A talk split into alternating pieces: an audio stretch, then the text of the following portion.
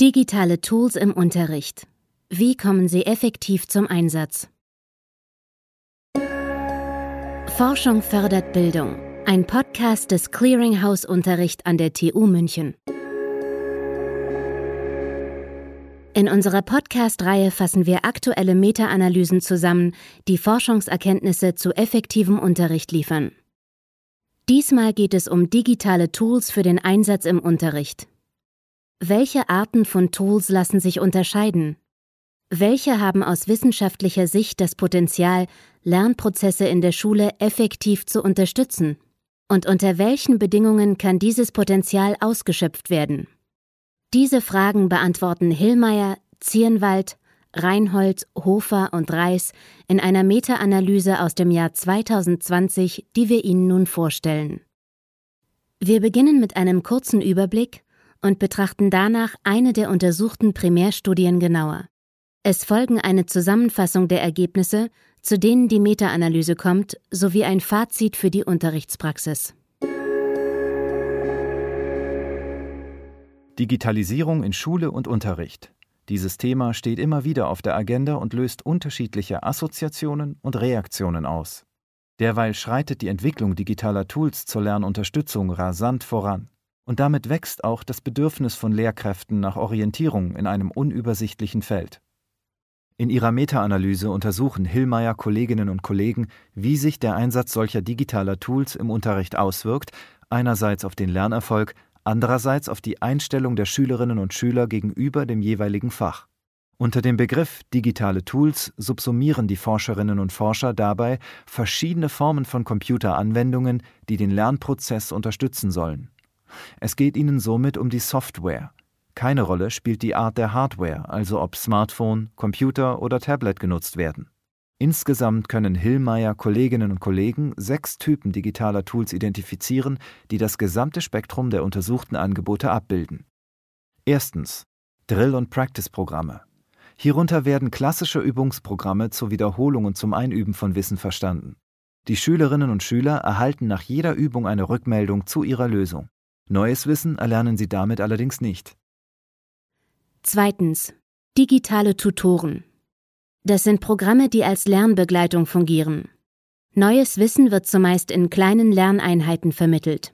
Zudem bieten die Programme häufig die Möglichkeit zum Üben und Vertiefen des Wissens. Drittens. Intelligente digitale Tutoren. Auch diese Art der Software dient der Vermittlung von Wissen und bietet die Möglichkeit zur Übung. Allerdings gibt es hier zusätzlich eine sogenannte adaptive Funktion. Je nach Wissensstand der Schülerinnen und Schüler werden die Inhalte angepasst. Dies geschieht beispielsweise anhand der Schwierigkeit der Aufgaben oder durch zusätzliche Computerunterstützung. Viertens. Hypermedia. Im Gegensatz zu den eben genannten Tutoren, bei denen die Aufgaben in einer vorgegebenen Reihenfolge bearbeitet werden, bieten Hypermedia-Angebote die Möglichkeit, den Lernstoff frei zu explorieren. Durch Querverweise und Links können die Schülerinnen und Schüler auf verschiedene Text-, Ton-, Bild- oder Videodokumente zurückgreifen. Auf diese Weise können sie sich Inhalte selbstgesteuert erarbeiten und individuelle Wissenslücken füllen. Beispiele für diesen Typus sind Online-Enzyklopädien. Fünftens. Dynamische mathematische Visualisierungen. Tools dieses Typs erleichtern es Schülerinnen und Schülern, mathematische Zusammenhänge zu verstehen, indem sie diese visuell darstellen. Ein Beispiel ist die Software GeoGebra. Und schließlich sechstens Virtual Reality. Damit gemeint sind Lernumgebungen, in denen eine reale Situation simuliert wird. Schülerinnen und Schüler können dort komplexe Sachverhalte erfassen und nachvollziehen beispielsweise aufwendige naturwissenschaftliche Experimente. Beschränkungen, wie sie im Labor zu erwarten wären, etwa durch Sicherheitsvorgaben, fallen dabei grundsätzlich weg. Computerspiele, die nicht explizit für den Unterricht konzipiert wurden, haben die Autorinnen und Autoren der Meta-Analyse übrigens von ihrer Untersuchung ausgeschlossen, denn der Fokus soll auf Tools liegen, die speziell für den Unterricht entwickelt wurden.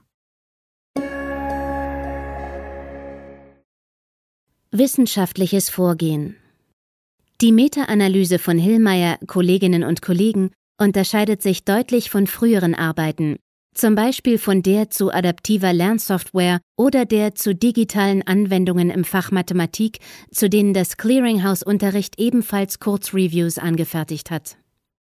Der Unterschied ist, dass sich diese genannten Analysen auf nur eine Art von Anwendungen oder nur auf ein Unterrichtsfach beschränken. Hillmeier Kolleginnen und Kollegen hingegen untersuchen in ihrer Arbeit eine Vielfalt an Tools und den gesamten mathematisch-naturwissenschaftlichen Bereich der Sekundarstufe.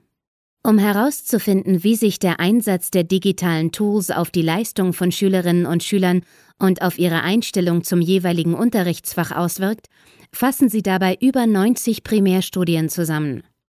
Diese basieren auf experimentellen Untersuchungsdesigns mit Kontrollgruppen und beinhalten Daten von knapp 15.000 Schülerinnen und Schülern. Alle Primärstudien wurden im Zeitraum von 2000 bis 2018 in internationalen Zeitschriften mit Begutachtungsverfahren veröffentlicht. In sogenannten Moderatorenanalysen untersuchen Hillmeier Kolleginnen und Kollegen außerdem zahlreiche weitere Einflussfaktoren, die Hinweise darauf liefern können, unter welchen Bedingungen die Lerntools besonders effektiv sind. Neben dem Schulfach und dem Alter erfassen sie erstens, wie viele Schülerinnen und Schüler gleichzeitig mit dem gleichen digitalen Tool arbeiten, zweitens, ob sie dabei von der Lehrkraft oder ihrer Schulklasse zusätzliche Unterstützung erhalten Drittens, ob das Tool ergänzend zu anderen Methoden oder als Ersatz für bestimmte Methoden des Unterrichts eingesetzt wird, sowie viertens, ob die Lehrkräfte für den Einsatz der Tools gezielt geschult worden sind oder nicht. Fassen wir kurz zusammen. Die Meta-Analyse von Hillmeier Kolleginnen und Kollegen identifiziert sechs verschiedene Typen von digitalen Tools für den Unterricht. Unter Berücksichtigung zahlreicher Einflussfaktoren untersucht sie die Wirksamkeit dieser Tools auf den Lernerfolg und auf die Einstellung gegenüber dem Unterrichtsfach. Dabei fokussiert sie auf den mathematisch-naturwissenschaftlichen Unterricht der Sekundarstufe und stützt sich auf eine breite Basis an Primärstudien. Betrachten wir nun exemplarisch eine dieser Primärstudien, die in der Meta-Analyse zusammengefasst sind. Die Studie von Freilich, Kesner und Hofstein aus dem Jahr 2009 zeigt, welches Potenzial im Unterrichtseinsatz von digitalen Tools steckt. Für die Studie wurde eine Website mit Lernmaterialien bereitgestellt. Dort zu finden waren visuelle Modellierungen von chemischen Verbindungen, welche Schülerinnen und Schüler der 10. Klasse in ihrem Chemieverständnis unterstützen sollten.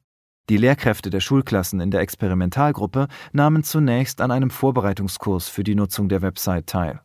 Anschließend bearbeiteten die 161 Schülerinnen und Schüler die Website in Kleingruppen aus zwei bis drei Personen. Weitere 93 Schülerinnen und Schüler der Kontrollgruppe erhielten derweil Unterricht zu den gleichen Inhalten, nur ohne die Ergänzung um die Website. Im abschließenden Wissenstest schnitten die Lernenden der Experimentalgruppe signifikant besser ab als die der Kontrollgruppe.